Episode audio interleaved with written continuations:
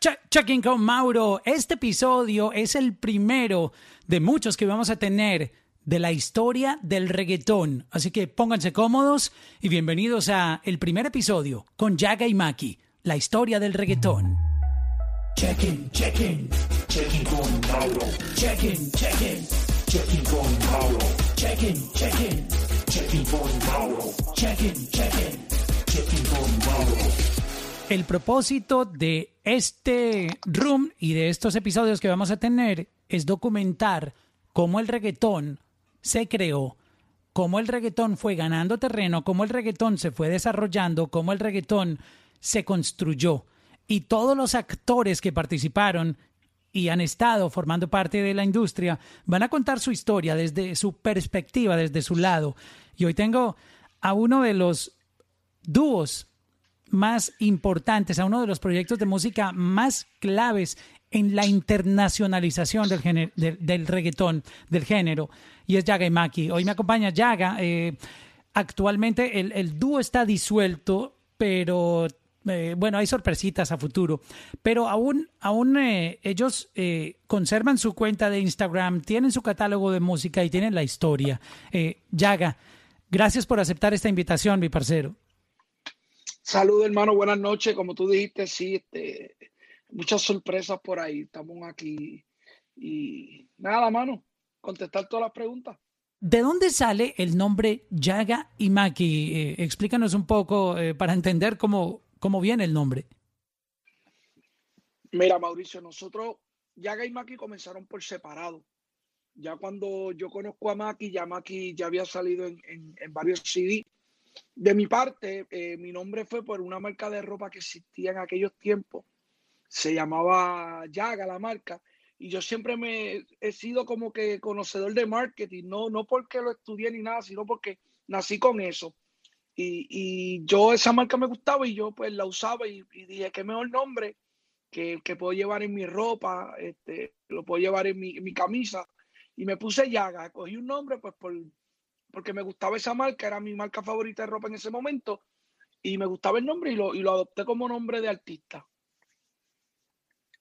Y antes de ser Yaga, yo era MC Yaga, de MC de, de, de Master Ceremony. Master Ceremonia, MC. ¿Y cómo tú conoces a, a Maki? ¿En qué momento llega a tu vida?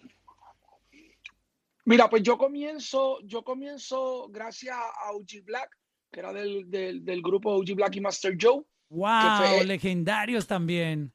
Ese es así, ese es mi padrino en la música. Eh, hoy en día somos compadres soy padrino de, su hija, tenemos una linda relación. Eh, eh, nosotros todos estudiamos en, una escuela en Bayamón y OG siempre cantaba, era el camaleón, era un corrido de, muchachos que, que, tenían el sueño de cantar y yo era parte de eso. OG pues es el primero que se le da la oportunidad de grabar el Playero 37 y comienza su carrera.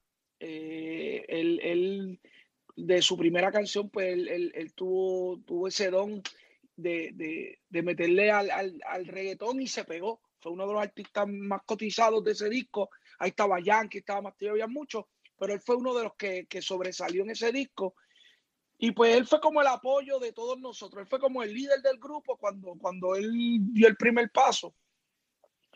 Y empezamos a trabajar, escribir mucho.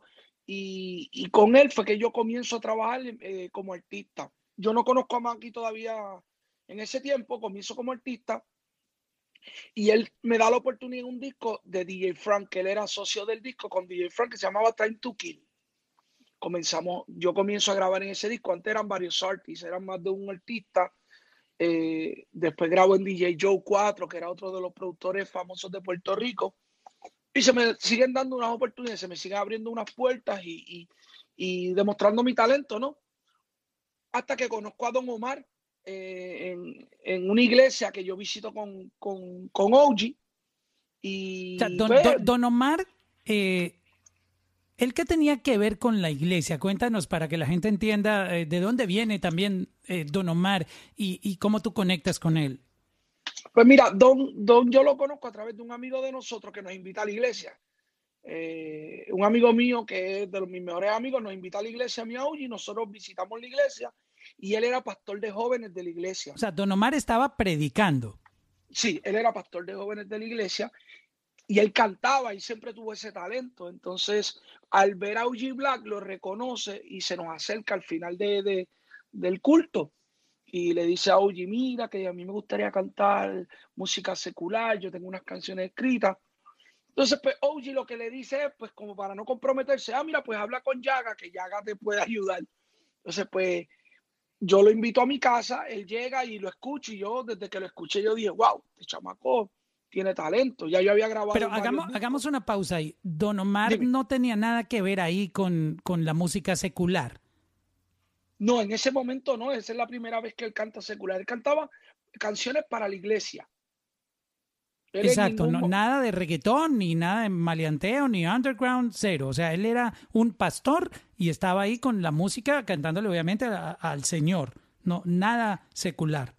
Nada secular, nada secular. Él sí tenía la, él tenía la curiosidad, él quería cantar, él tenía, tenía esas ganas de cantar secular porque pues ya le estaba escuchando a todos estos artistas. Al él ver a Black en la iglesia, es que pues eh, toma la valentía de ir donde nosotros se nos acerca como medio tímido y nos dice que él le gustaría cantar. Pues yo le invito, yo le invito para mi casa, lo escucho y yo digo, wow, vamos a hacer algo, tú sabes, vamos a empezar a... O sea, Don Omar te dijo a ti que quería hacer música. Sí. Esto está duro, este, esta parte aquí. Escuchen esto que estamos documentando la historia del reggaetón, como lo dice el nombre de este podcast. Es la historia del reggaetón. Eh, estoy enfatizando, haciendo como un highlight aquí cuando tú dices cosas para que queden eh, en el cerebro de la gente que está escuchando la historia. Mire, Don Omar le dice a Yaga que quiere hacer música. Eso es así. Entonces eh, empezamos a escribir, escribimos un par de canciones y yo lo llevo al estudio de, de DJ Frank, que era el que trabajaba con G Black en aquel momento y grabamos la primera canción, que fue para el disco de Cream 4. Desde que lo todo el mundo lo escuchó, quedaba impresionado con Don Omar porque, te digo la realidad, era un, era un chamaco que estaba súper adelantado a los tiempos. Cuando no había mucha melodía en, el, en, el, en, el, en la música reggaetón, cuando todavía era más mucho, se usaba mucho más el rapeo, el chanteo, ya él venía con unas melodías y era conocedor de la música, ¿no? Y pues trabajamos en The Cream 4, que fue el primer disco donde grabamos juntos, eh, que el, primer disco que él graba también, porque es la primera vez que él graba secular, y hacemos ese tema, eh, y de ahí empezamos a trabajar, trabajamos como tres o cuatro temas, pero entonces decidimos pues seguir por cada, cada quien por su lado, porque él no tenía planes como de, de seguir en la música secular, pues porque tenía, me imagino que estaba en esa batalla de la iglesia y lo secular, y pues estaba teniendo sus problemas y yo le dije, mira, mano, cuando tú quieras, pues ya tú tienes el camino, porque tú eres un duro, tú sabes. Y pues así más o menos fue la historia. Él después pues continuó, trabajó con Yanuri.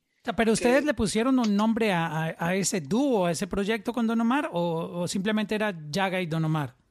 MC Yaga y Don Omar, MC Yaga y Don Omar. Porque como te dije, en aquel tiempo yo era MC Yaga. Ok. Salimos en varios discos. Ahí, el proyecto era MC Yaga y Don Omar y Don Omar. Una pregunta, ¿hay música en los servicios de streaming? Si yo voy a Spotify, ¿yo puedo escuchar esa documentación musical o eso nunca salió para streaming? Entiendo que ahora, ahora los están subiendo, porque será de una compañía que se llama BM Records, que en aquellos tiempos era la más sólida de reggaetón en Puerto Rico, y ellos ahora están subiendo toda la música a las plataformas, perdón, a las plataformas y entiendo que está. ¿Cómo se, ¿cómo se llama la canción? Eh, instinto criminal. Oh, sí, señor. Les voy a dejar sonar un poquito. oh my God, esto parece música electrónica. Wow. Era bien rápido. Wow. Enemigos saben de mi instinto criminal. Corre la noticia que se llaga y no más. El que se la busca termina en el hospital. No se haga su si siente que el ataque.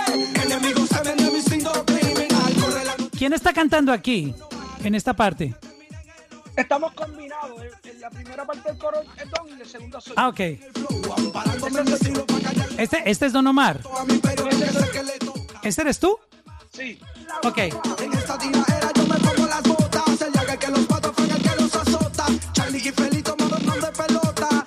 Y como siempre que no está loca. Enemigos temen de mi cinto criminal. ¿Y este es Don Omar? Los dos, sí, estamos en combinación. Ah, ok.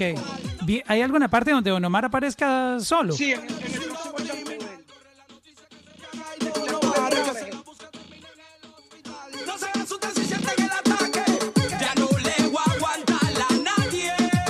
Este es Don Omar, este es Don Omar. Que comenten primero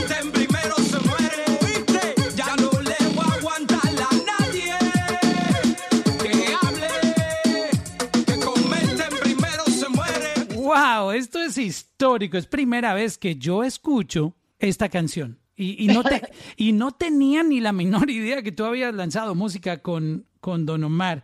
Ese, fue el comienzo de Don, ese fue el comienzo de Don Omar. Realmente él, él hizo una entrevista, no sé si la han visto, que fue cuando él, él rompió el contrato con, con, la disquera de él, que, que él habló y explicó todo, que sale vestido de negro, un fondo negro. Pues él lo dice ahí en la entrevista que como el primero que empezó a cantar fue conmigo. Eh, hicimos varios temas, hicimos como cuatro temas, pero como te dije, eh, Don todavía estaba en esa lucha espiritual de que la iglesia, entre la iglesia y lo, lo secular, y yo pues, yo estaba bien enfocado en la música y yo seguí en lo mío y él como que se separó un poco. Después, él regresa al, al mismo estudio donde grabábamos nosotros y pide una oportunidad y se la dan con, con Januri, eh, que era un artista en ese momento también que estaba en crecimiento. Y después de eso trabajó en el disco de, de Warrior 4, que él sale con una muchacha que era de aquí de Puerto Rico también que cantaba bien. Y ahí yo comienzo con Maki, pero para no llevarte a lo de Maki todavía, pues hasta ahí fue que llega, llega Yaga y Don Omar y yo tomo mi carrera por separado otra vez y él, y entonces yo conozco a Don Omar, ah, perdón, a, Maki a través de un amigo en común que teníamos donde yo trabajaba.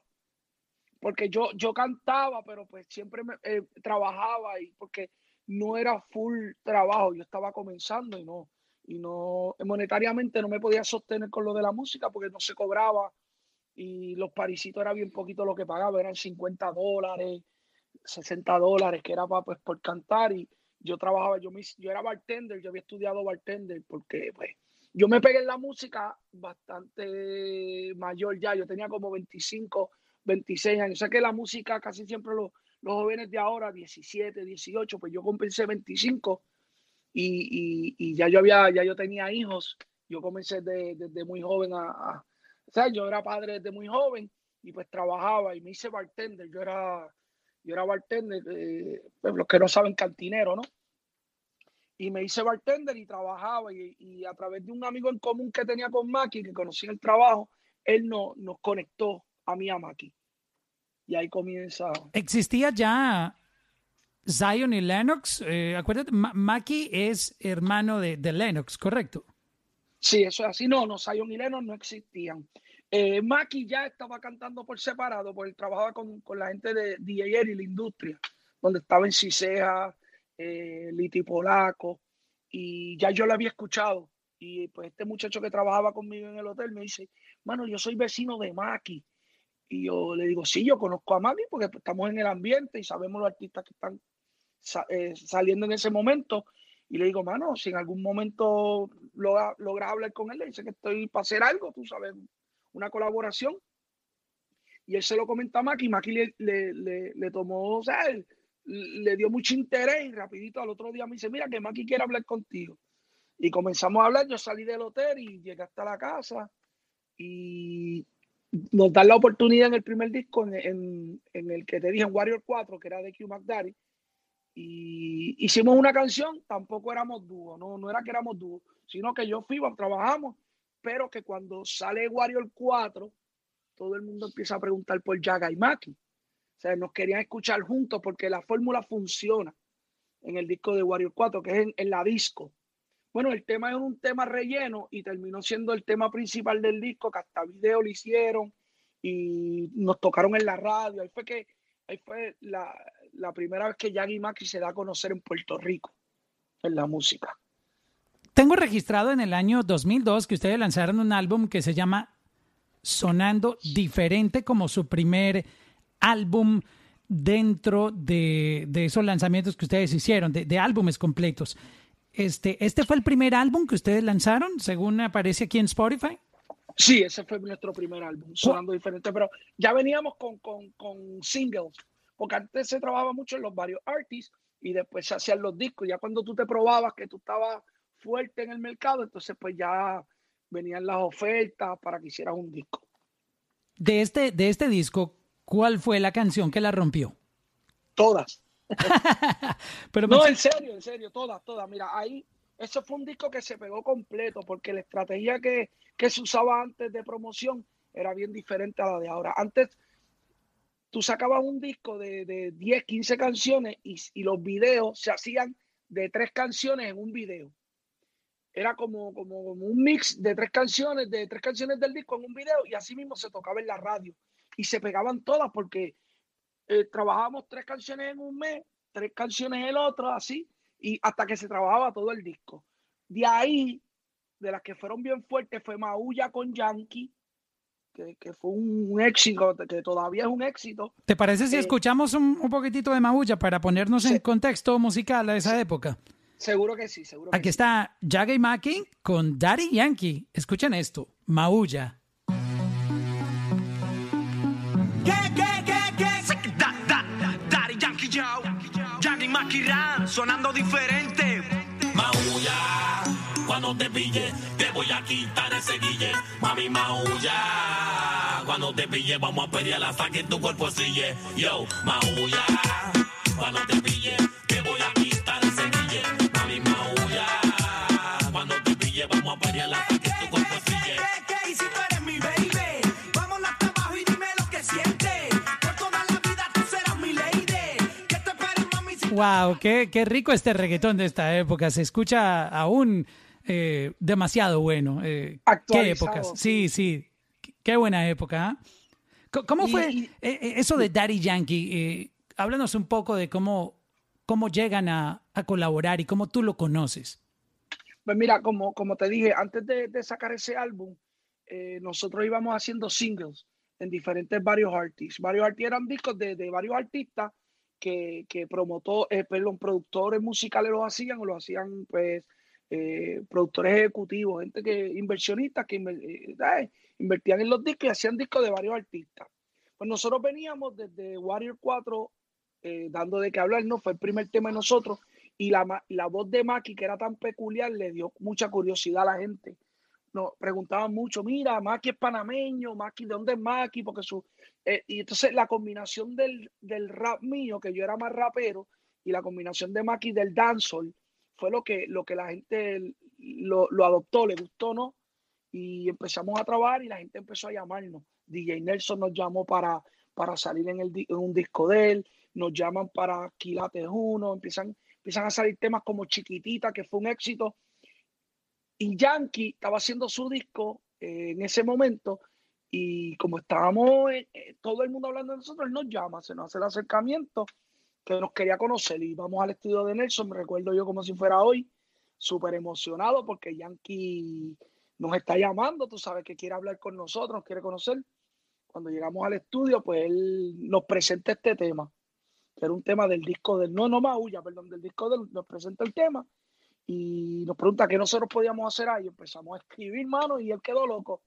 Y eh, de ahí sale el tema, aparte de que pues nos hacemos bien pana, porque empezamos a, a- a ir con él a los shows, eh, nos pompeamos, estábamos bien pompeados y, y, y- ya cuando nosotros los artistas de- del, del género urbano trabajan mucho por, por, por intercambio, ¿no? Y pues cuando nosotros le grabamos, cuando le pedimos para trabajar en, en el disco de nosotros, él rápido, mano, no lo pensó dos veces y- y lo trabajamos. Lo trabajamos y, y así fue con la mayoría de los artistas, con Tego Calderón, que salen en, ese disco de Sonando Diferente, ahí sale Chesina, ahí sale Sir Speedy, salen muchos artistas que, que, que son estrellas todos, ¿no? Y- pero como nosotros estábamos calientes en ese momento, pudimos convocar a toda esa gente y toda esa gente llegó al estudio y, mano, sonando diferente, hoy por hoy, no lo digo yo, mucha gente dice que es uno de los mejores discos de reggaetón. ¿Qué tantos recursos tenían para hacer música en ese entonces? Eh, ¿Habían buenos estudios o se tenía que trabajar con lo que había? ¿Cómo, producían la música? Háblame un poco de, de qué micrófonos usaban o si podían grabar en, en esos booths que eran insonorizados. ¿Cómo hacían la música en ese momento? ¿Habían buenos recursos, buenos estudios o tenían que resolver como podían con, con equipos que no eran tan profesionales? o ¿Cómo se hacía el reggaetón en ese momento? Habían buenos estudios, pero eran contados. Eran estudios. DJ Nelson tenía un buen estudio con buen equipo. Eh, para ese tiempo, Nelson tenía firmado a Looney Tunes, que trabajaban con él, eh, pero eran bien contados los estudios de playero, eh, eran bien contados. Entonces, pues nosotros sí, cuando hicimos el disco de nosotros, nos encargamos de que se hicieran en los mejores estudios. Casi todo el disco se hizo con DJ Negro, perdón, con, con DJ Nelson, el estudio de DJ Nelson y con Looney Tunes pero sí habían buenos estudios. Lo que pasa es que eran muy pocos. Pero tú tenías acceso a esos estudios, ahí era donde ustedes hacían la música. Bueno, por lo menos el disco sí nos encargamos de hacerlo ahí porque pues era el disco de nosotros, era nuestro primer bebé, nuestro primer hijito y, queríamos hacerlo ahí. Eh, pero muchas veces no, grabamos en estudios caseros, muchas veces trabajamos en estudios caseros. DJ Blast tenía un estudio casero eh, era muy bueno, pero era casero, ¿no? Ya lo más profesional, pues Nelson, DJ Negro, Playero, tenían otros estudios más grandes. Pero realmente trabajamos en todo tipo de estudios. ¿Habían ya conciertos de reggaetón en ese momento? ¿Cómo se movía la parte de los shows? Cuéntanos un poco sobre eso. Había muchos shows, había muchos shows. Era uno de los mejores momentos del reggaetón en aquel tiempo. Este, eh, habían unos shows que se llamaba La Feria, que lo hacía Coyote de Show no sé si sabes quién es Coyote, que es un locutor muy famoso de Claro que sí, el, famoso show de, radio que era los fines de semana. Los fines de semana, Coyote. Una, una, leyenda de las personas que puso el reggaetón a sonar durísimo en la radio en Puerto Rico. Eso es así. Entonces, él tenía un evento que se hacía en una feria que venía a Puerto Rico, era una feria americana que llegaba a Puerto Rico todos los veranos y él tenía una noche, se llamaba la noche de show. Y entonces, pues, eso era todos los, todos los reggaetoneros, eh, 10 mil personas, 15 mil, 20 mil personas iban a ese evento, porque era el evento más grande en ese momento de, reggaetón. Aparte de que había muchas discotecas en ese tiempo en Puerto Rico, porque el género estaba bien encendido y, y, habían pero discotecas pequeñas, ¿no? Pero se mantenía uno haciendo shows alrededor de la isla y, y en los conciertos estos grandes que sea Coyote. Y luego aparece en el 2004 un álbum que se llama Clase Aparte. Este, aquí tienen colaboraciones con Zion y Lennox, con eh, Don Omar, con Julio Voltio, este, Escalona, no, no, no tengo por aquí referencia de quién es Escalona, con Supremo. Este, ¿cuál fue la canción que yo sé que tú me, me vas a decir que muchas, pero qué canción especialmente tú tú recuerdas de este álbum con mucho cariño? Mira, de ese álbum estuvo que bien fuerte, que, corrió el mundo fue acechándote, que fue uno de los temas que... Míralo, aquí está. Sí, ese. Acechándote, Daga y Maki, clase aparte. Entre tantas y tantas, ya yo no sé ni cuántas, preciosas el canela, chiquitita morena, entre tantas y tantas, ya yo no sé ni ¡Wow! Qué, qué bien suena esto y la pista está durísima. Eso fue Nelly, Nelly, mira, Nelly, Nelly era un niño ahí, el alma secreta, no sé, imagino que conoces de Nelly, era de, de pues del Pero claro, Nelly fue, fue el, o sea, entre Looney Tunes, Nelly y bueno, luego llegó Tiny, pero esos eran como que los productores que todo mundo mencionaba y, y, todo el mundo quería que les hicieran una pista. Eso es así, pues Nelly, Nelly era un nene, Nelly tenía como 16, 17 años en ese momento cuando Looney, Looney Tunes lo trae al equipo de trabajo de ellos. Y nosotros hemos creído siempre en darle la oportunidad a los nuevos, porque yo siempre, siempre hemos entendido que que vienen con algo fresco, ¿no? Con algo innovador y, le dimos la oportunidad y le dimos la oportunidad y fue el tema que fue el, sencillo de ese disco. Fue el sencillo de ese disco y fue un éxito. Era Nelly en sus comienzos. Yo creo que fue de los primeros temas que hizo Nelly. Y, aparte de ese, ahí en ese disco estaba la batidora con Don Omar, que eso es un clásico de, de clásico. De clásicos. Eso es un clásico de clásicos. Y ese disco tuvo muchos, muchos temas muy buenos. Eh, y Lennon, que me preguntaste ahorita por Zion y Lennon, cuando Zion y Lennon estaban comenzando, nosotros le dimos la oportunidad en ese disco. Ellos todavía estaban comenzando eh, su carrera. Eh, Lennox es hermano de Maki, para el que no que esté en el grupo aquí no lo sepa, hermano menor de Maki. él en ese tiempo no cantaba. Él sí le gustaba cantar, pero no, no lo había tomado como, como, como profesión o en serio, ¿no? Como uno dice. Y, y le dimos la oportunidad en ese disco con, con Zion y fue uno de los éxitos de ese disco, Zion y Leno y Yagi Maki, esa canción fue otro éxito y te digo, fuimos parte de, muchas cosas en este, en este, hemos aportado mucho, gracias a Dios, y eso me, me, me, me llena más de orgullo que cualquier otra cosa, todo el dinero que haya hecho es todo el aporte que hemos hecho Yagi Maki a, a, a nuestro género. ¿En qué momento empezaron a viajar fuera de Puerto Rico a tener ese contacto con fans internacionales? ¿Cuándo empezó a suceder eso? Eso empezó antes de, de Sonando Diferente, de nuestro primer disco. Eh, un día Nelson nos dice que, que si queremos viajar a Nueva York a cantar, imagínate, nosotros súper emocionados, eh, no preguntamos ni cuánto nos iban a pagar, le dijimos que sí y fue la primera vez, fue en el 2000, 2001, terminando el 2001, empezando, comenzando el 2002, fuimos por primera vez a Nueva York para, para ese prim esos primeros shows, era una gira que tenía una compañía que se llamaba Corin Records, eh, de, eh, tenía una gira con las Guanábanas, que ya eran famosos, ya las Guanábanas llevan mucho tiempo, y ellos estaban filmados con ellos, y estaban bajo la tutela de Nelson, y como éramos, estábamos encendidos en ese momento, pues fue nuestro primer viaje a Nueva York y eso para nosotros fue otra cosa, porque viajar como artista, ya tú, pues, que estás con artistas reconocidos al lado tuyo, que, que vas a una tarima y por primera vez cantas, perdón, tus canciones a un público y ya, ya conocen parte de tus canciones, pues, súper emocionante, mano, y esa fue nuestra primera vez. Después de ahí se abrieron muchas puertas, pero la primera vez, que siempre lo recuerdo con mucho cariño, fue con DJ Nelson, que fuimos a Nueva York. Qué interesante. Eh, cuando mencionaste la batidora, ahí fue la primera canción donde ustedes se pusieron en el radar. Te estoy hablando de Colombia. En ese momento yo estaba en Cali, Colombia.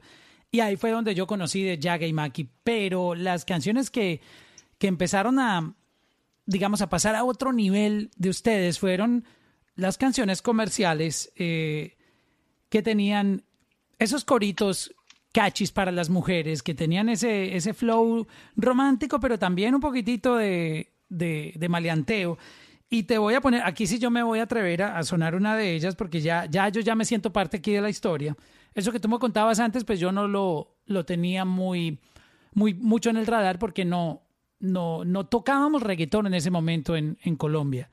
Pero de aquí para allá, eh, esta es una de esas canciones. Te va a tocar de este álbum siguiente que se llama La Moda nosotros pegamos muchísimas canciones, muchas, muchas de ellas. Pero te voy a tocar un par. Esta es una de ellas y es con Don Omar. Se llama Vestido Blanco. Es fuerte e irónico el saber que no soy el único, pero me hace sentir bien. Se excita solo con mirar la calma, la ansiedad y más del interior. Toda una travesura que me hipnotizó y juega en un traje tan blanco que han tocado tantos que no sirve ya. Se entona, oh, tocándose toda.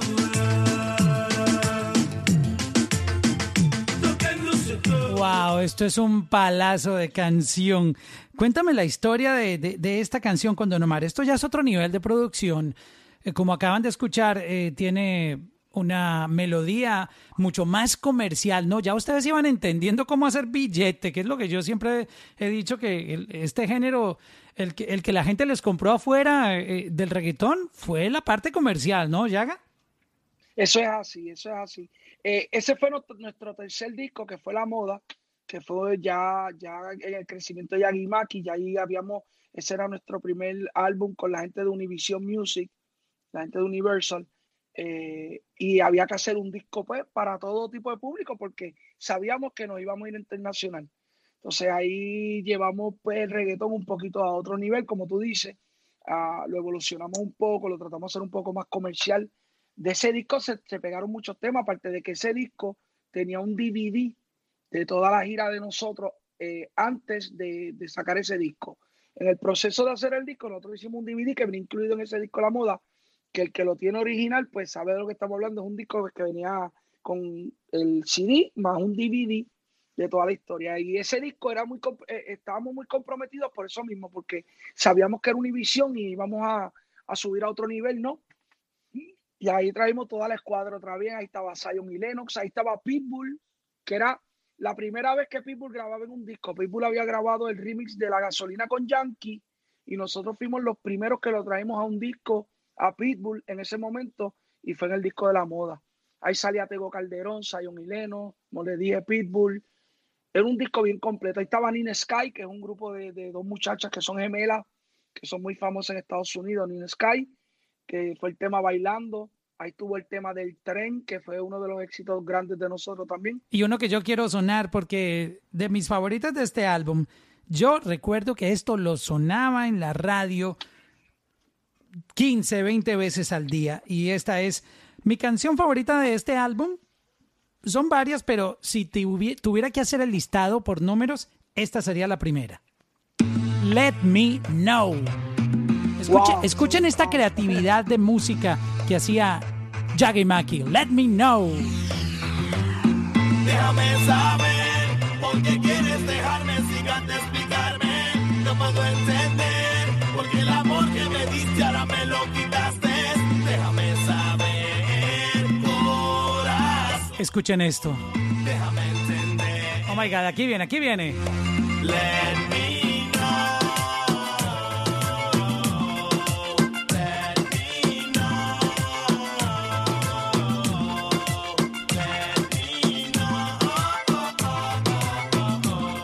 Explícame una cosa, ¿dónde está aquí el maleanteo? Esto, esto es reggaetón comercial, Yaga. O yo estoy equivocado, yo puedo estar equivocado. No, ese disco fue bien comercial, ese disco, ese disco fue bien comercial. Como te dije, eh, fue un disco que lo preparamos con, en todo el sentido de la palabra comercial, porque sabíamos que íbamos a dar otro paso, ¿no? Íbamos a otro nivel, queríamos conquistar otro público, el público más adulto, el público más serio, pues tratamos de hacer ese disco a ese nivel. O sea, eh, no solamente para, para el público de nosotros de Puerto Rico, queríamos expandirlo más y que había muchos artistas que en ese momento estaban filmando, como Tego, Dari Yankee. Teníamos que competir con los grandes, pues había que hacer un disco en grande y, y eso fue lo que tratamos de llevar en ese disco. Que, que Y fue un comercial, disco comercial, que la gente bien comercial. Exacto, que es lo, es lo que yo quiero eh, resaltar, que este fue el sonido que, que hacía que los llamaran para conciertos. Mira, yo no he terminado con este álbum. Hay otra canción aquí que yo le daba durísimo. Esta canción. Escuchen esto.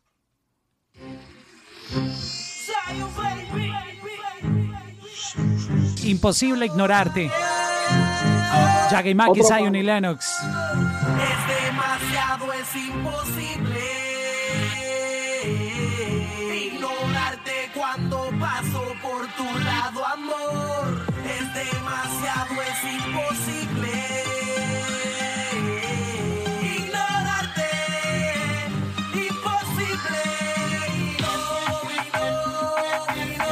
Escuchen esto, es netamente comercial, escuchen.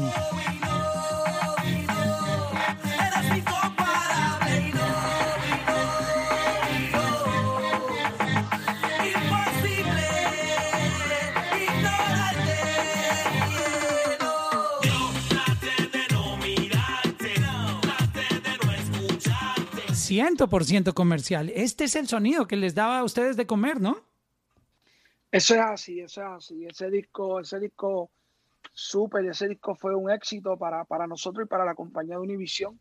Ellos quedaron súper contentos con todo el trabajo que se hizo y bueno, cuando le presentamos el disco ellos no esperaban menos.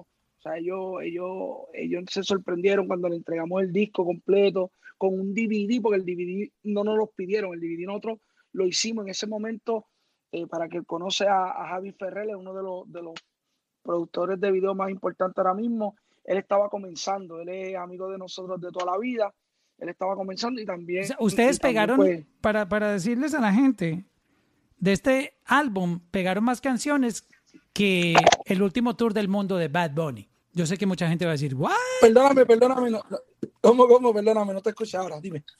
que de este álbum de ustedes que se llama La Moda, salí, eh, que salió en el año 2005, pegaron más canciones que las que se han pegado del álbum del último tour del mundo de Bad Bunny.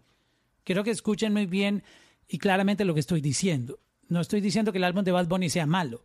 Es que de este álbum pegaron más canciones. nosotros teníamos ese, eh, gracias a Dios, gracias a Dios, teníamos ese don de, de reconocer las canciones. Nosotros hacemos muchos temas antes de sacar un disco, se quedaban muchos afuera, pero siempre teníamos ese rundown, como decíamos, y, y siempre teníamos el don de sacar las mejores canciones y, y, ponerlas en un disco. Y aparte de, como hemos hablado muchas veces, que, que antes pues los temas duraban más, ahora pues los mismos temas matan a otros. Si tú tienes un disco, pues hay temas que no se van a pegar, no porque no te da el tiempo de trabajarlos por, el, por la rapidez de, de ahora mismo del algoritmo y todas estas cosas y, y, y la música. Pero que en, el, en aquel tiempo se podía trabajar con mucho más eh, con mucho más tiempo las canciones, se podía hacer con más calma, trabajar. Sí, pero acuérdate que una cosa es trabajarlas y otra es que funcionen. Y la verdad, estas canciones se pegaron realmente. Fueron bien hits. Brutal, brutal, Mira, escuchen este flow, esta canción, wow. Si yo fuera de esos productores que están copiando flow de antes, yo me copiaría de esto.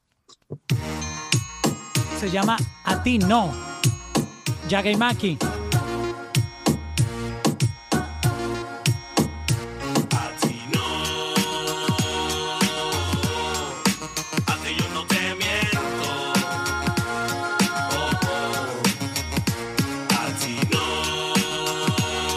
Escuchen la parte como va a cambiar la canción aquí, para que vean lo interesante que se va transformando el track.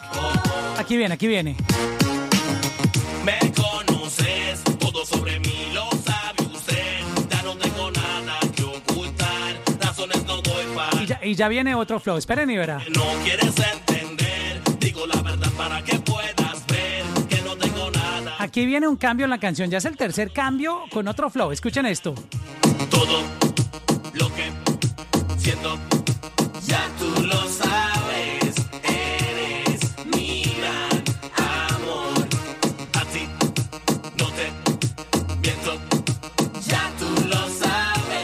Wow, este, esto es pop, esto es reggaetón. Eso es reggaetón pop. Pero es que vuelvo con el mismo tema. ¿De dónde sacan que el pop acabó el reggaetón o que el reggaetón murió. Es que el reggaetón siempre ha tenido este tinte comercial. Por eso es que se popularizó. Sí, porque, porque esa es la ventaja de nosotros, que hemos tenido el, el eh, tenemos ese talento de, de, de, de, ser versátiles. Cuando nosotros hicimos ese tema, eh, estábamos pensando en un RB. Eso lo hizo los productores Jay y Tolly, que son tremendos productores y, y, y, si tú oyes la, eh, la, la, composición del tema, la chica cantando por debajo, es bien RB. Lo único que nosotros siempre ¿Sabe una cosa? Yo quisiera que alguien que nunca había oído esta canción me diera una opinión. Porque yo sé que aquí hay mucha gente que dice, ¿what? Yo nunca había oído eso. Tú sabes, hay, hay nuevas generaciones. Esta canción es del año 2005. ¿Quién quiere opinar de, de esta canción que acaba de sonar? Alguien nuevo, de esta nueva generación, de, de esta nueva eh, generación de, de, fans del reggaetón. Si quiere decir algo, este es el momento de pedir y levantar la mano y, y, si quieren opinar, ¿cómo le parece ese sonido? O sea, para mí esto, esto siempre ha sido muy relacionado con el reggaetón que hoy en día es el que está comandando el reggaetón comercial. Ustedes ya estaban haciendo eso hace muchos años. Estamos hablando de hace 15, 16 años. ¿No es así? Eso es así, eso es así. Eh, nosotros siempre tratábamos de ser diferentes, por eso el primer disco de, de, nosotros se llamaba Sonando Diferente, el segundo se llamaba Clase Aparte, el tercero se llamaba La Moda. Eh, o sea, tenían nombre eh, y tenían conceptos porque nosotros tratábamos de hacer eso. O sea, no era ponerle un nombre a un disco por ponerle un nombre, sino pues era con un concepto. Y, y cuando hicimos La Moda, la moda era todo lo que estaba pasando en ese momento y en ese momento, 2005, estaba pasando que el RB estaba bien, R. Kelly, este, había muchos artistas, Casey and Jojo, había muchos artistas de RB que estaban rompiendo en ese momento y nosotros queríamos, hacíamos parte de eso, pero en español, ¿no? Le, le dábamos el, el sabor de nosotros, metiéndole un poco de reggaetón, pero con, con, un concepto más comercial y más americano. Por eso es que cada, cada concepto del disco tenía su propósito. Por esta época ya se empezaban a escuchar los comentarios de que el reggaetón era una moda, de que iba a durar un año, de que eso no iba a trascender, de que era una música muy mal hecha, de muy mala calidad, musicalmente y técnicamente era horrible, que no sabían cantar, que no sabían hacer melodías, todas las críticas más eh, espantosas y negativas que se le puedan dar a un género las recibió el reggaetón. Y lo más triste es que venían de otros artistas, venían de artistas de la salsa que opinaban, ni hablar de los artistas de pop en ese entonces, eh, los artistas que cantaban baladas, los artistas que cantaban esta música que sonaba en la radio. Háblanos de esa, de esa parte, de la crítica, de toda esa, esa lluvia de negativismo que llegaba diciendo que el reggaetón no iba a durar.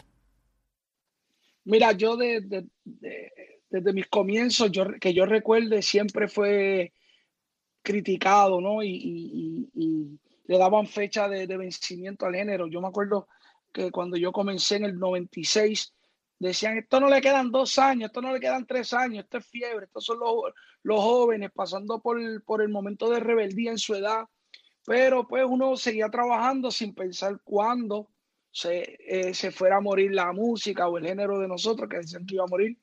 Eh, recibimos muchas críticas, yo creo que fue porque, como todo, al ser algo nuevo que está llegando, pues la gente no está acostumbrada a escuchar algo, no, no es el patrón, no lo acostumbran a escuchar. Y sí, pues le, tienen su duda. Es como todo. Eh, cuando hace, eh, no sé, no sé cómo explicarte, pero como era algo tan nuevo, la gente no estaba preparado. Aparte de que era un, género que movía a la juventud. Muchos padres se asustaron porque era música un poquito más fuerte. La, la, salsa ya en este momento, cuando sale el reggaetón, la salsa era comercial, no era lo que era la salsa de los 70, que era más calle, como lo que hacía Rubén Blades, Héctor Lavoe, Willy Colón.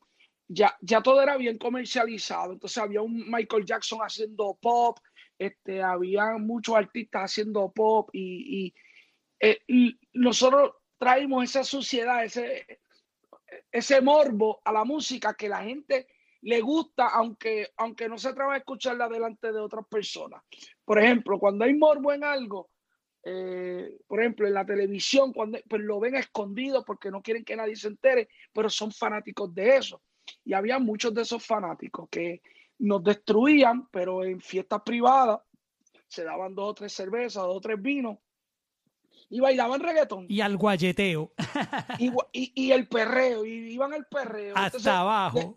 y después al otro día decían, ay, estaba borracho, ya, no estamos borrachos, bailé hasta reggaetón.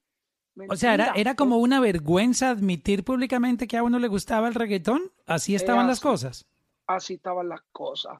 Al punto de que una senadora de Puerto Rico, que en paz descanse, ya falleció, Verdad González, que tuve la oportunidad de conocer la tremenda señora, en un momento dado, cuando el reggaetón estaba un poquito fuerte, que ella entendía que era muy fuerte, que, que, que, afectaba a la sociedad, a, a, la salud mental de los jóvenes, como ella decía, pues ella nos puso un stop. Ahí fue cuando nos prohibieron vender discos en las tiendas, eh, un policía te paraba y tú estabas... ¿Eso, eso fue real? ¿Era una ley en Puerto Rico? Sí, fue, fue, fue una ley en un momento dado. Eh, cuando los policías te escuchaban oyendo reggaetón en los carros, te daban eh, boletos por alteración a la paz. sacaron todos los discos de las tiendas. Entonces... ¿Cómo se conseguía la música entonces? ¿Los fanáticos cómo adquirían? Underground, underground. Ah, ahí fue donde nacieron los famosos blogs de internet que pirateaban la música. Es la cosa, es la cosa. Entonces, ella misma, pero ella hizo algo bien, ella hizo algo bien porque ella, ella, ella, a pesar de que, que, que, que movió para que se hicieran las leyes, ella nos reunió a todos los reggaetoneros y nos pidió que, que cambiáramos la música, que si la música mejoraba, ella nos iba a dar la oportunidad y la iba a cambiar las leyes. Pues nosotros. Wow, por culpa de esa señora el reggaetón se internacionalizó. Eso es, eso es así, porque cuando ella hace la ley, la prensa americana viene a Puerto Rico a ver qué está pasando, al rojo vivo, todos estos canales eh, latinos que están en Estados Unidos. El morbo. Los, el morbo que tú llamas, mira, el morbo. El, el morbo. Entonces, eh, ponían videos de nosotros, yo salía dándole una nalga a una muchacha por debajo de las piernas, así, salía plan B agarrando a Uri cantando que, es plan B, maldice la clava y yo estaba, Era, realmente era fuerte, pero era lo que pedía la juventud. Pues nosotros, eso hizo, eso hizo que todo el mundo pusiera los ojos en el reggaetón de Estados Unidos. Y pues en Estados Unidos estamos todos, están los venezolanos, los colombianos, y de ahí se expande América Latina. Porque todo el mundo empieza a preguntar qué es el reggaetón, qué es lo que habla tan sucio, qué es lo que dicen tanto en las noticias y la gente miró para reggaetón. Nosotros mejoramos las letras y empieza entonces el movimiento de sonar en la radio, porque entonces se pega en la calle y la radio tiene que toca casi la mayoría de las veces la radio toca lo que la gente quiere escuchar, lo que está pasando en la calle, el movimiento. Y empezaron a sonar en la Mega en Nueva York, en, en, Sol de Miami, en, en, Los Ángeles, y se vuelve un caos de reggaetón. Esto pasa tan rápido, esto pasa todo tan rápido, que es el momento cuando Yankee saca la gasolina, que ya ustedes saben la historia de la gasolina, ¿no? Que fue el, el boom del género sale Yankee con la gasolina, sale Don Omar con Vuelve, salimos nosotros con, con este disco de la moda. Pero no sea, no, adelante porque ya, ya voy con música. Oye. ah, ok, ok, ok. Oye, pero ¿cómo encuentran la fórmula de, de, de cantar esos coros bonitos? ¿Quién, quién, quién empieza con ese trending de, de ya meterle como un poquito de pop, por llamarlo de, alguna manera, Latin pop o, como quieran llamarlo, al reggaetón? Nosotros, nosotros, yo creo que la generación del 2000, cuando entra Maki, Wisin y Yandel, eh, eh, Voltio, eh, Yankee que evoluciona, que Yankee ha estado en todos los... Yankee ese es el, el, maestro, porque ese, él, él, él, ha estado en, en tres décadas diferentes y siempre ha evolucionado. O sea, la evolución del género, Don Omar entra en ese momento. Eh, todo ese grupo de artistas nuevos ya entran con un conocimiento. Por ejemplo, Maki estudió en la Escuela Libre de Música en Puerto Rico, donde estudió Tego, donde estudió Yankee, ahí entra Tego también. Los 2000 fueron el, el, el, el, el tiempo, el timing de la música para hacerse internacionalizarse, porque todos los artistas que entran en ese momento vienen con un concepto de reggaetón más comercial, que no era solamente rapear y, hacer dos tonalidades. O sea, ellos ya venían con unos tonos, con, conocimiento en la música y, yo creo que ahí fue, en el 2000 fue cuando la música se abrió. Aparte de que todas estas cosas que te dije que pasaron nos beneficiaron, nos vino de beneficio. Pero ya veníamos, eh, yo creo que fue esa generación. La tercera generación de reggaetón fue la que la que hizo que, que, que, que, creciéramos internacionalmente. ¿Cuánto tiempo duró ese veto del gobierno local en Puerto Rico que la policía les ponía tickets por eh, disturbio en, en, área pública, eh, que la radio no lo podía tocar? ¿Cuánto tiempo fue ese, ese veto? ¿Cuánto duró? Eso duró como unos dos o tres años. Porque rápido. fue largo eso. Sí, porque rápido que, que pasa, eh, como al, año, ya pues nos reunimos con, la señora Verdad González y ahí es cuando pues empiezan a legislar para cambiar todo. Se tarda como un año más, como dos años, como dos años duro. Voy a pasar al siguiente álbum. ¿Qué ibas a decir? No, que, que, a pesar de que esta vez se ve, eh, eh, vetaron la música, la música se, se volvió más grande porque cuando tú le prohíbes a alguien hacer algo es cuando más le gusta hacerlo. Y yo creo que cuando se le prohibió a la juventud escuchar reggaetón fue cuando más quisieron ver por qué y, o sea, se volvió un caos, se volvió, pero yo creo que eso nos ayudó, todas esas cosas fueron parte del proceso. Tenían que suceder esas cosas para que, para que todo esté como esté. Es básicamente. la cosa. Que en ese momento seguramente se veía como que, wow, esto va a hacerle daño al género, pero terminó fue fortaleciéndolo. Así mismo es. Me voy con la siguiente canción. Ok, perfecto. Año 2007. Álbum La Reunión. La canción Aparentemente. Damas y caballeros, ustedes van a ser testigos de. Esto es, esta canción es histórica. Esta canción es una de mis favoritas. Escuchen esta melodía. Escuchen la manera como interpretan la letra, cómo cantan. Oigan esto, aparentemente. Aparentemente no, no te quieren conmigo. Oh, no, oh, no.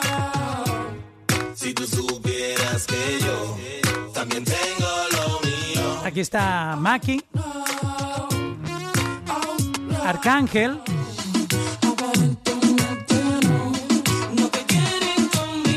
¿Quién está haciendo el coro aquí? ¿De la gueto?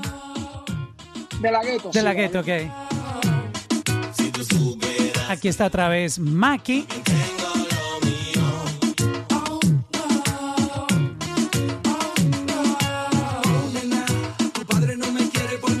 Y este es tú, este eres tú, Yaga, ¿correcto? Ese soy yo. sí. Este es Yaga. Tu padrino que porque soy del barrio no tenía importancia, a mí me sobra la elegancia. placeres, mucha fragancia, nada que envidiar. Tengo dinero en abundancia. Si tú quieres, yo te puedo llevar a un lugar seguro que te va a gustar. Arcángel, pa wow. eh, No, esta canción, eh, yo creo que no va a existir un clásico tan bien hecho como este. No sé si la gente nunca lo había escuchado, yo creo que sí, porque con el remix, quien no conocía aparentemente que sacaron con Arcángel hace poquito, pues obviamente la gente la conoció. ¿Cómo es la historia de esta canción? Cuéntamela desde, desde cero, desde que no existía. Mira, Arcángel de la Gueto estaban comenzando en ese momento a, hacer su música. Yo, en ese momento estaban con, con Zion, en, con Zion en, en Baby Records, que era la compañía de, de Zion. Y pues como éramos todos familia, acuérdate que pues todos hemos trabajado juntos, yo le digo, quería hacer algo y yo le digo, mano, escuché de unos chamacos que tú tienes que se oyen muy bien, Arcángel de la Gueto, y nos gustaría hacer algo con ellos para el disco nuevo. Y Zion rapidito me dijo, pues vamos a hacerlo, tú sabes, nos reunimos y eh, nos metimos al estudio de Jay Tolly. Siempre han sido parte de, de la familia, son como primos de Maki, se criaron todos juntos. Y nos metimos al estudio a, a fluir sin tener una idea de lo que íbamos a hacer. Yo había escuchado el día antes con Tolly, que es uno de los productores, un tema. A mí me encanta el RB, el RB de los 2000, a mí me encanta. Y había, yo había escuchado una canción que es eh, ah, I Need a Girl, que es de Puff Daddy. Uy, corillo. claro, eso es un clasicazo. Entonces yo le digo a Toli, Toli, yo estoy pensando en hacer algo eh, inspirado en esto, en I Need a Girl. Y Toli se puso a tocar. Y Ven, ven, yo te, ven, dije, yo te- "Wow". yo te transporto a ese momento. ¿La, la parte 1 o la parte 2? La uno, la uno, la uno.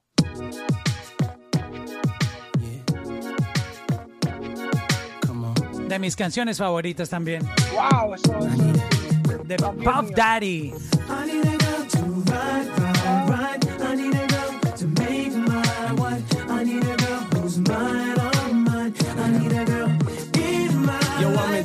Known on the microphone. I got it all, but I really need a wife at home. I don't really like No, yo escucho esto y me provoca montarme en la máquina del tiempo y no volver por estos lados y quedarme por allá. Pues, pues esa, fue la, esa fue la inspiración para, para hacer el ritmo. Yo le digo, Toli, yo quisiera que tenga esa misma esencia, ese mismo color, no sin parecerse, no, una inspiración. Y Toli se metió allá, pum, pum, pum, y empezó a montar el ritmo, más o menos la idea. Pues cuando llegan, llegan ellos al estudio, yo le presento sin decirle nada. O sea, yo digo, mira, mano, tenemos esto, y Arcángel rápido, se transformó y empezó a maquinear y hay que sacar el, el principio del coro. Y de ahí fluimos, mano, todo el mundo empezó a escribir. Arcan saca la parte de aparentemente Sí, no. sí, sí, Arcángel fue el que hizo el coro, que preparó el coro, entonces ahí todos empezamos a fluir y le añadimos cosas, mira, ponle esto aquí, yo escribí mi chanteo, Maki, todos escribimos los chanteos y, de ahí se montó lo que fue aparentemente. Nunca pensamos que iba a ser tan grande como lo que es aparentemente en, estos, en este tiempo, ¿no? Pero, pero sí sabíamos que tenía ese ángel. Y lo hicimos, ya ahí se metió ahí, empezó a hacer las baterías, ya ahí es el que mezcla, eh, empezamos ya lo que era la producción, acomodar dónde iba todo el mundo, a buscar qué había que ponerle, la- meterle las melodías, falseto, esto, y se acomoda, y escuchamos la canción y sentimos que es un palo.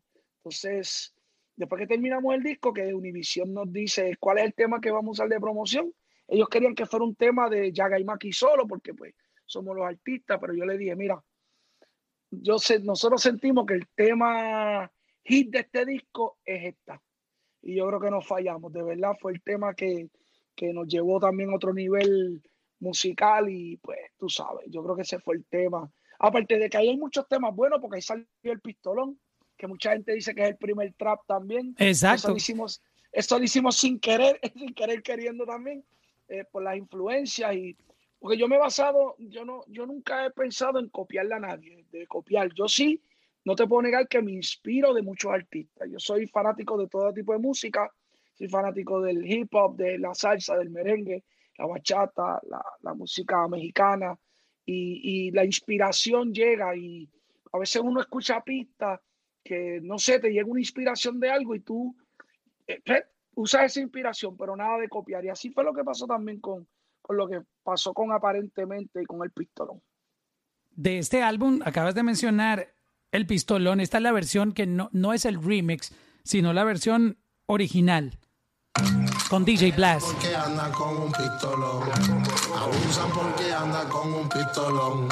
Se creen una jodienda con un pistolón. Cuando los pillan no pueden sacarle el pistolón. De país, no saben lo que hay. Lo tengo quitando mi carta serán. Vamos a ver quién de los dos la más. Vamos a ver quién nadie la va a ganar. Los millones por piso van a lograr. Mucha más municiones. ¿De dónde sale el concepto de, de esta canción? ¿Cuál es el mensaje que quieren dar con Frontean porque andan con un pistolón? ¿Cómo, cómo creas el concepto? Mira, eh, lo creas o no, mano, eso es un, eh, es un tema social. Es un tema Sí, social. yo- lo siento, por eso te lo pregunté, porque siento que es un mensaje eh, de, de la gente que quiere intimidarte, ¿no? Sí, es un tema social, es un tema pues que habla de que no, no debemos estar usando las pistolas para intimidar a nadie, ni, ni, que- ni abusar porque tienes un arma. Eh, nosotros no es que quisimos llevar un mensaje también, no quisimos llevarlo, lo llevamos explícito, pero sí tenía un mensaje el tema. porque cuando nosotros estamos escuchando, cuando yo empiezo a escuchar trap, yo empiezo a escuchar a Gucci Mane y a, y a T.I., que si no me equivoco, T.I. tenía un, un disco que para ese tiempo, que se llamaba Trap House, que de ahí es que sa- sale el trap, y, y, y era, pero era muy fuerte, te hablaba de, de, perdonando la expresión, de mujer, de la puta, de nosotros tirando chavo en el putero, de bregando con droga. Entonces, nosotros siempre tuvimos el miedo, yo siempre he tenido un- un- una línea que no me gusta pasar porque yo tengo hijos, ¿no? Y ya yo tengo hijos adultos, en ese momento ya tengo ahí.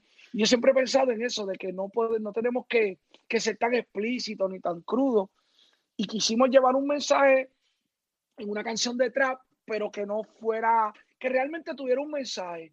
Y era que porque tengas una pistola, tú no puedes estar matando a todo el mundo a lo loco, ni porque el, eh, el, el gobierno te da el derecho de tener una licencia para tener una pistola, no la puedes usar en contra de todo el mundo, ¿entiendes? Porque quitar una vida no es, no es, no es un juego. Y eso fue lo que quisimos llevar en ese tema. Y aparte, que te quería decir, ese fue el primero de tres pistolones, porque hay tres, son tres. El primer pistolón fue Blas, que Blas canta en ese tema. Y recuerdo yo que es una de las anécdotas que, que recuerdo. Él es el que está en, en el intro. Él es el que está cantando con nosotros. Él chantea en el, sí, él, es- el que canta el coro en este tema. En este, en este en específico, el primer pistolón. Ese es Frontean, ese es Blast. Cuando, una de las anécdotas que, que recuerdo mucho que cuando nosotros hicimos ese tema, yo se lo presenté a varios colegas del género y me dijeron que yo estaba loco. Chico, Yaga, pero ese tema. Y yo le dije, mano, este es personal. El mismo Maki me dice a mi Yaga, yo no quiero tirarla ahí, no la siento. Y yo, pues, hermano, pues yo voy a tirar, yo grabo, está bien, porque si no, no, yo entiendo que era la ignorancia de que no entendían el, el, el, el, el tempo, la forma de rapear, porque era un trap, era algo nuevo, ¿no? Claro, no tenía, no tenía el mismo tempo del, del, del dembow del reggaetón, de a 96 eh, beats por minuto. eh, esto era otro, otra vuelta completamente diferente en términos de, sonido. vuelta. Y el flow para meterle, el, el delivery tenía que ser diferente, ¿no? mucho más rápido, entonces las baterías un poco diferentes a lo que era, era más bounce, más trap, entonces, pues yo le dije a un par de colegas y me dijeron que no, pues yo le dije a Blas, Blas, yo quiero hacerla. Y Blas, Blas es un tipo que yo lo considero uno de los mejores productores, porque el tipo eh, viaja al futuro, ¿no? Y me dijo, vamos a hacerlo, a mí me gusta. Y él, por eso es que él graba en el primer, en el primer pistolón, cuando yo la presento, que está todo, Maki le escucha y me dice, voy a tirarle. Y ahí Maki le tira y yo digo, pues vamos a sacarla, vamos, la metemos en el disco. Sale el disco, sale el disco de la reunión, aparentemente es un éxito. No Pistolón, Pistolón realmente en ese, en ese disco no hizo mucho, pero como aparentemente se ponen las primeras posiciones de Billboard y todo, pues tú sabes que la gente, pues los artistas se comunican, te felicitan, y yo aproveché ese momento y yo dije, ahora es el momento de hacerle un remix al pistolón porque yo le tengo fe a ese tema Y yo sé que si ese tema se trabaja como, como se supone, con otros artistas, le metemos un push de una combinación de artistas, la gente va a creer en el tema. Le hago el acercamiento todavía a todo el mundo. El único que me dice que sí es Arcángel. Arcángel me dice, ya vamos para encima, vamos a tirarle, a mí me gusta. Y ahí es, la y ahí es cuando sacamos la segunda parte, que es Yagimaki y Arcángel solo, que no es, no es con, con, con Randy ni con De La Ghetto, es Yaga y Maki y Arcángel. Ahí, ahí eh, cambiamos el coro, ahí yo hago el coro, en la segunda yo hago el coro y Blas sale del tema. Blas solamente lo produce. Sacamos ese tema, se vuelve, se pega en la calle, todo el mundo se vuelve loco con el pistolón y decidimos hacer la tercera parte que ya era con más artistas. Entonces que entra Randy y De La Ghetto. Hacemos la parte número 3 del pistolón. Y lo demás historia, porque ya pues el pistolón, tú sabes, eso se volvió también internacional. Luego llega el año 2008 y aparece Los Maquiavélicos 2055 y viene una canción que también la rompe a nivel internacional y es La Bellaquera.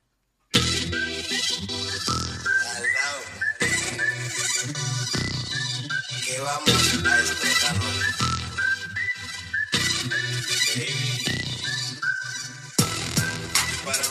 Escuchen esto, esta gente ya estaba haciendo lo que hoy llaman trap hace 12 años o 13 años atrás. Trabajo garantizado. Debemos de estar juntos.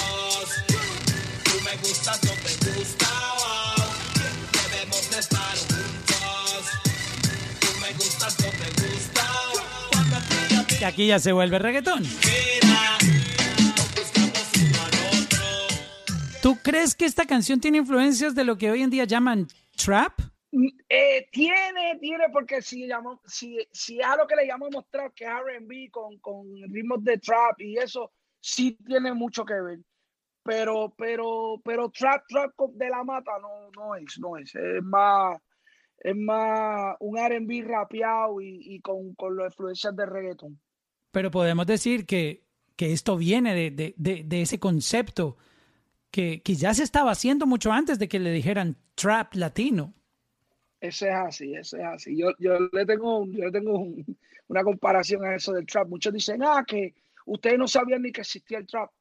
Yo puede ser que no sabíamos que existía el trap, pero yo me inspiré de alguien que estaba haciendo trap. Yo no sabía que trap iba a ser una moda, ¿no? Yo no iba a ser que trap iba a ser un, un género, pero ya T.I. y Gucci Man estaban haciendo trap.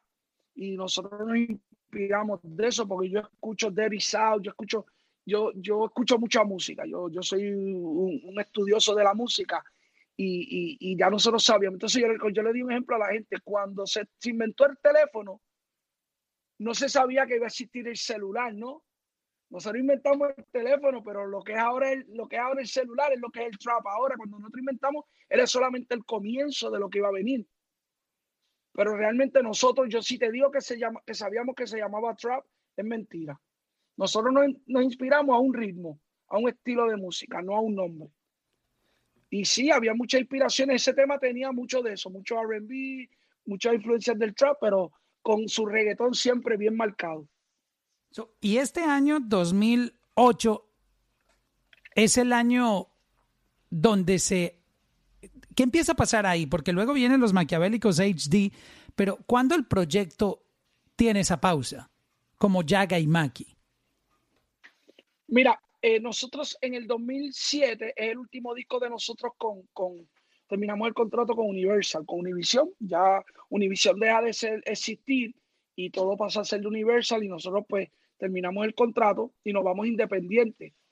Ahí pues decidimos hacer lo que es eh, los Maquiavélicos 2055, que ahí hay un tema que es otro éxito, el de Nada va a pasar con Arcángel. Ahí había un tema que es un... Durísimo. tipo- Vamos a recordarle a la gente un momentito esa, esa canción que acabas de, de mencionar con Arcángel, que obviamente... Pues, eh, mira, tengo, tengo una duda aquí. Los maquiavélicos HD... No, no encuentro la canción con Arcángel. No, no, es en ah, ah, los Maquiavélicos 2055. Ah, ok. Bueno, ya, ya me estaba confundiendo. En el anterior. Sí, sí, sí, sí. Aquí está con, con Arcángel. Wow, esta, esta- escuchen esto. Yaga y Maki con Arcángel. Nada va a pasar.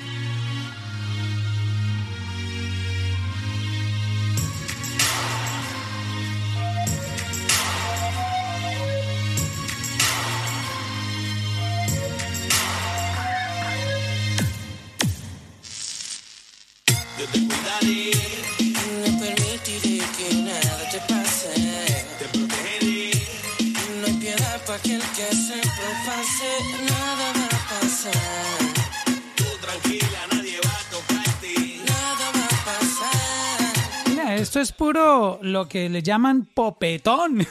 La música pop que las niñas cantan, que las mujeres quieren bailar con su pareja, ¿no? Eso es así, ese es el gran reggaetón pop, como le dicen ahora, que siempre ha existido. Como tú dices, tú viste ya la historia, ya siempre en mí yo lo voy a ver normal siempre, porque nosotros siempre hicimos el reggaetón pop, pero si le quieren poner ese nombre, ¿no? Pero, pero sí, era bien, bien comercial, lo que es reggaetón comercial. Para las nenas, como nosotros pensábamos, siempre la, la mente de lo que teníamos, vamos a hacer un reggaetoncito para las nenas, romanticón. Y por eso era que lo- los tiquetes de los conciertos se vendían y todo funcionaba, porque las mujeres movían el género. Nosotros los hombres no somos tan fanáticos. Cuando tú llegabas a un hotel, ¿quién te estaba esperando a ti en el hotel? 50 fanáticas para tomarse una foto contigo. Esa era o no la realidad. Es así, es así la realidad y aparte de que y aparte de que las nenas hacen que los hombres vayan a los conciertos, porque las nenas son las que dicen, "Ay, pensé- ah, pues yo voy también porque la tienes que velar, ¿entiendes? Claro, ¿Quién va a querer ir a, un con concierto de maleanteo con puro macho ahí? Nadie quiere ir, ¿no? Es la cosa, es la cosa. Y, y, y fueron temas así. Hay otro tema en ese disco que se llama Veo Veo, que no es nada que ver con reggaetón, que es un tipo discoteca, es medio, es como house, medio house, que, que también fue un éxito también de nosotros, Veo Veo. Aquí está, para que escuchen un poquitito. Es que, la verdad, todos los álbumes de Yaga y Maki la rompían durísimo.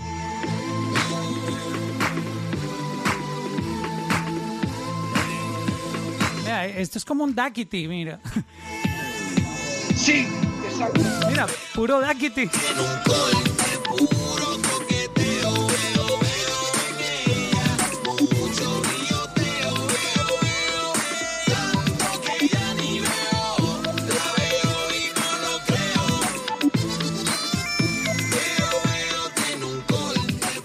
Ustedes tenían una propuesta muy interesante. ¿Y por qué el proyecto toma una pausa, eh, Yaga? ¿Qué fue lo que pasó?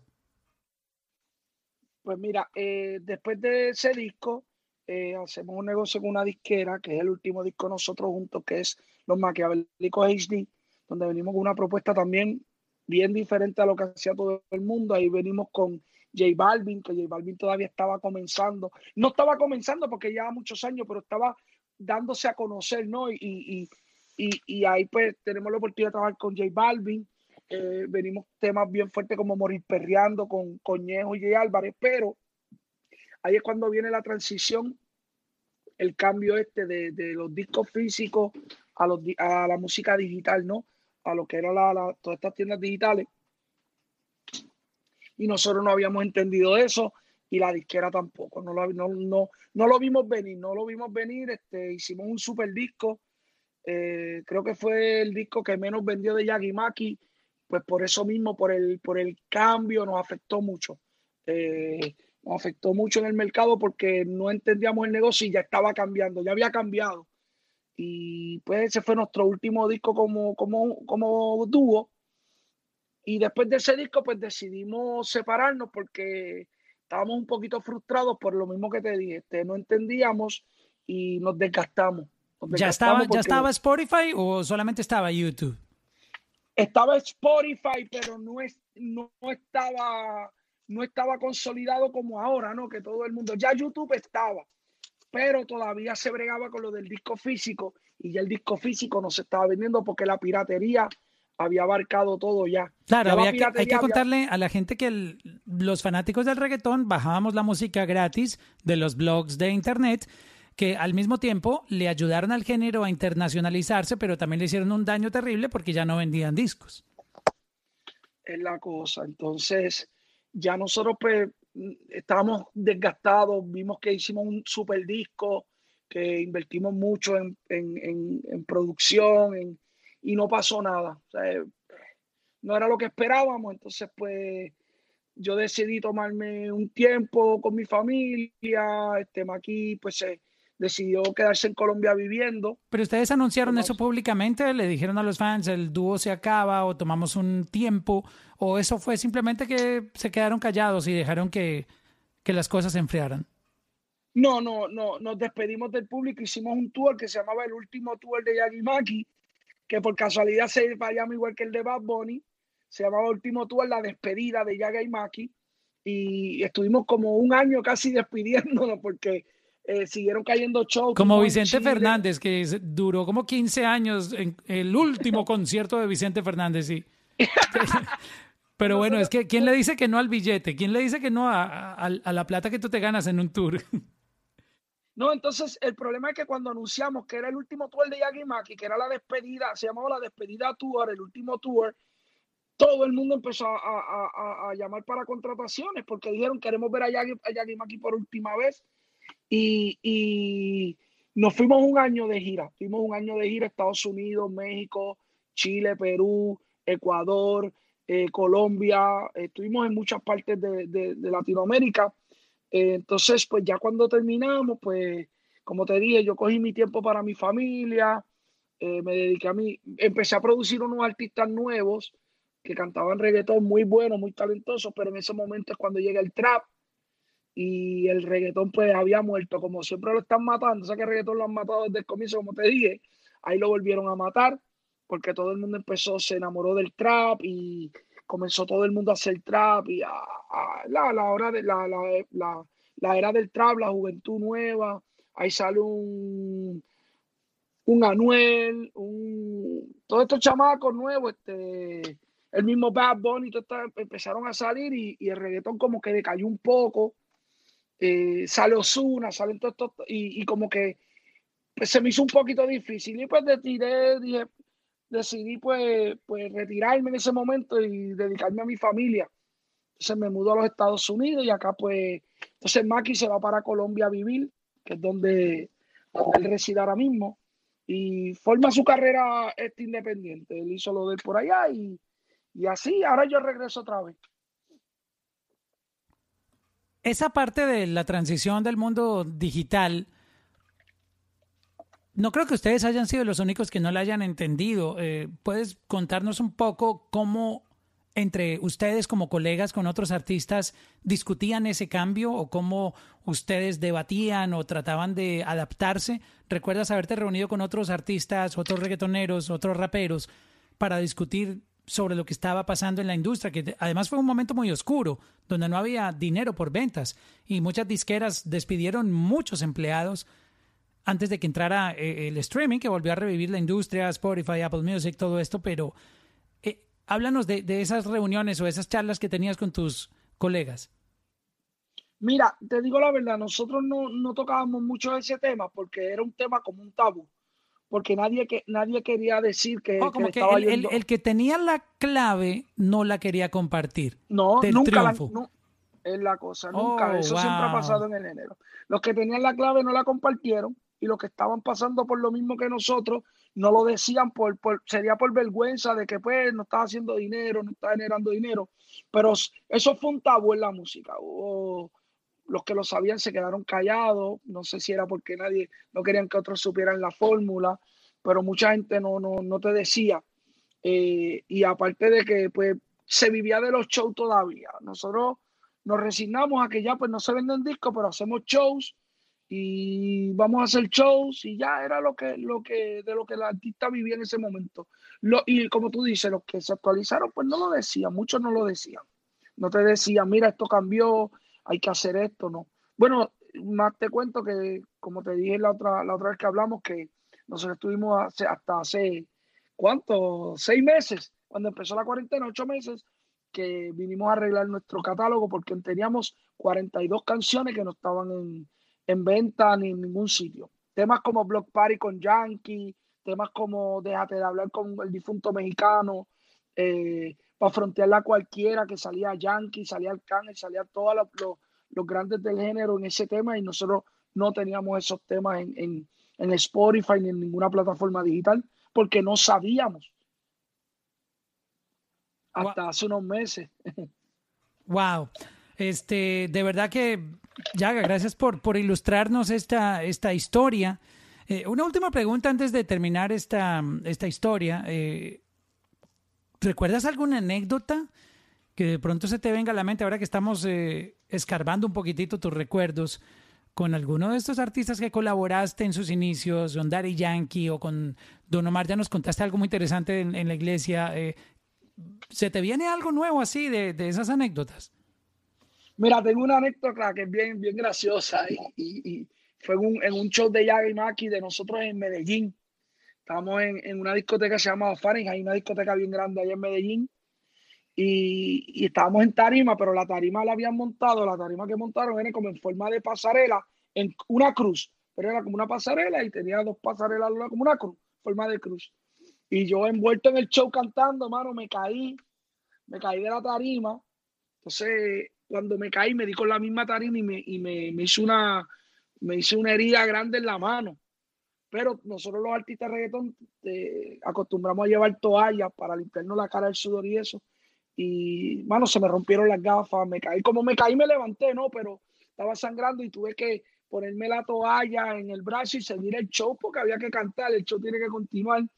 Mano, y la gente, yo miraba a la gente y, la gente me miraba hasta con pena, mano, como decían, ya lo estás herido, pero sigue cantando, mano, yo botando sangre, yo no me di cuenta hasta el final del show. Son de las anécdotas que más recuerdo. Ahora me da gracia, me da risa y me, pero, pero en el momento fue una anécdota que, ¿sabes? Fue un momento difícil porque nunca me había pasado eso delante de tanta gente. Lo más que me quedé eso, que, que, que por lo menos no me afectó, fue que la gente no se rió, mano. La gente lo que quiso fue ayudarme. Yo creo que era porque estábamos en Medellín, que la gente es diferente. Llegan a ser en Puerto Rico, me hubieran bulleado, tú sabes, pero, pero, mano, seguí cantando y al final, cuando me chequeé, tuve que ir a, tuve que ir a un hospital en, en Medellín para que me, me cogieran puntos y todo, porque fue, la herida fue bastante fuerte. Wow. Eso es de las anécdotas así que, que recuerdo que, que pasé en Tarima, que fue una de las más fuertes. Pues de verdad que gracias por compartirnos estas anécdotas de, de la historia de, de, de Jaga y Maki en este podcast, La Historia del Reggaetón, episodio 1. Vamos a tener obviamente muchos invitados, Jaga y Maki, grandes estrellas. Te quiero agradecer por compartir con nosotros estos momentos y contarnos un poco de historia para, para aprender de dónde viene todo esto y por qué el sonido urbano latino tiene esa importancia a nivel internacional. Y es porque ustedes pavimentaron la carretera por la que hoy están los Osuna, los Malumas, los J Balvin haciendo eh, este trabajo de brillar a nivel global.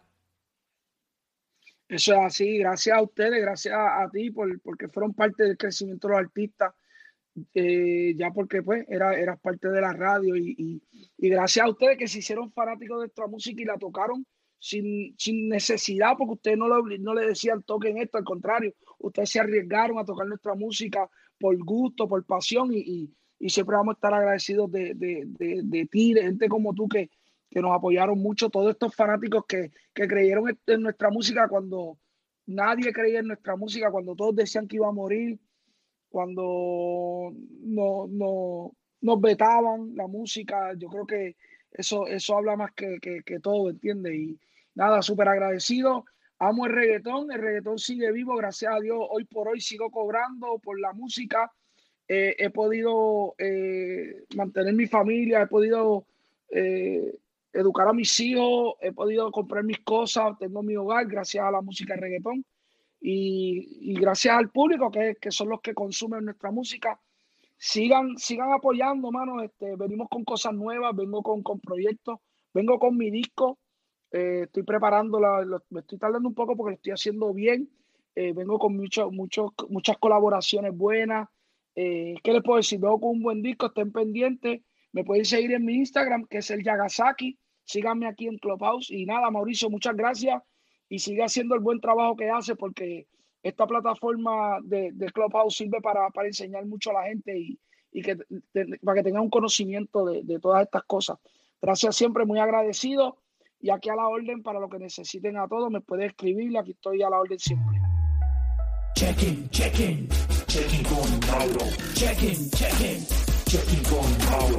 Check-in, check-in, check-in con Mauro. Check-in, check-in, check-in con Mauro.